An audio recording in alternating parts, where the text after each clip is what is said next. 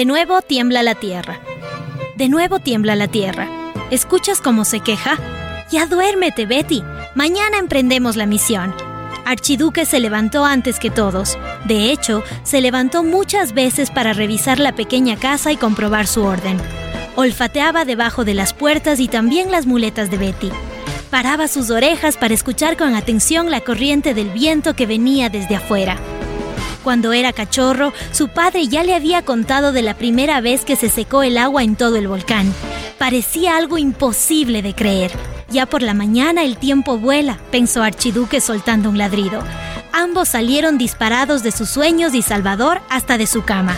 Salvador, te dije que era buena idea traerle al archiduque, dijo Betty sonriente, mientras se subía a sus muletas con un estilo heroico como todas las mañanas. Yo sí sabía que era buena idea traerle, pero ¿crees que me esperaba ese ladrido? Perro del demonio.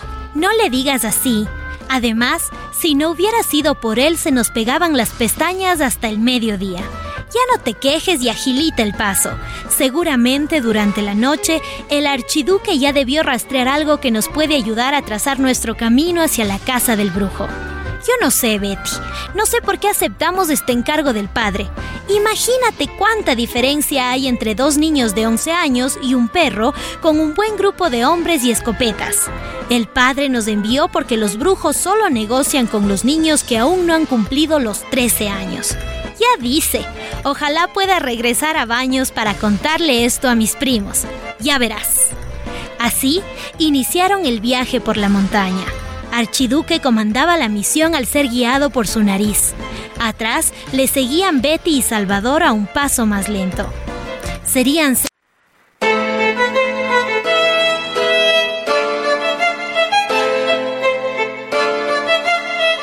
De nuevo tiembla la tierra.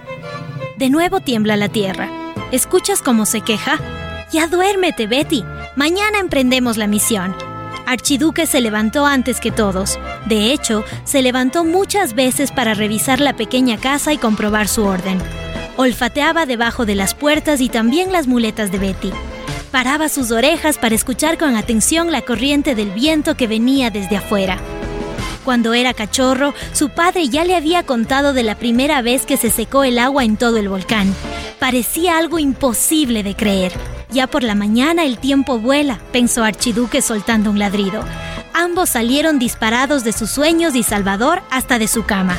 Salvador, te dije que era buena idea traerle al archiduque, dijo Betty sonriente, mientras se subía a sus muletas con un estilo heroico como todas las mañanas.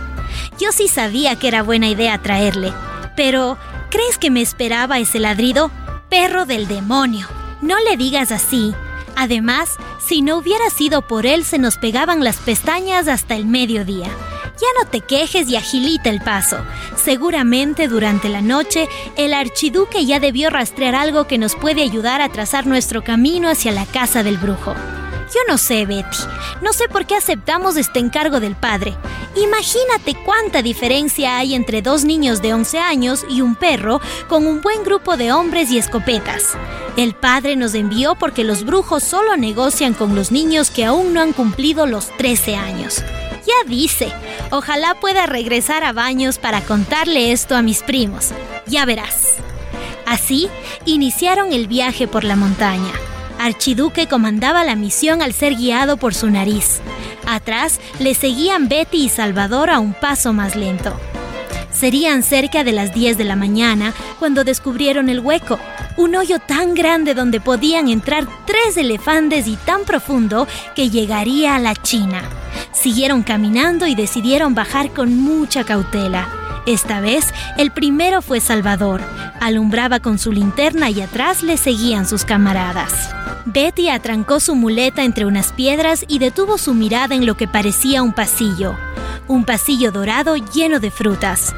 ¡Salvador! gritó Betty. ¡Ven a ver esto! ¡Apúrate! Salvador alumbró dentro de este pasillo. Lo que miraba parecía imposible de creer todas esas frutas tan diversas enredadas en la pared del volcán.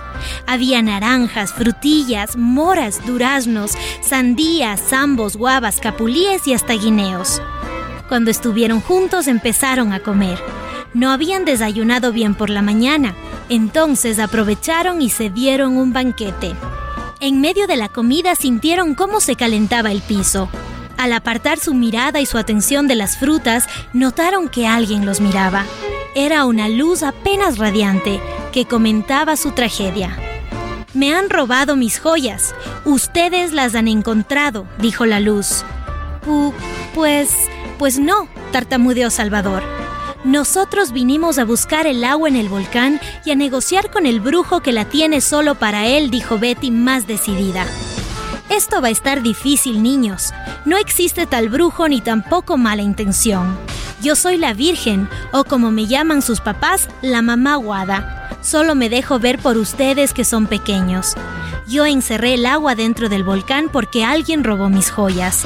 Tuve que hacerlo para que algún valiente suba y pueda ponerse a mis servicios. ¿Serían ustedes tan amables de ayudarme? Por supuesto, madre. Nosotros conocemos al tipo de persona que pudo cometer esa travesura, dijo Salvador emocionado.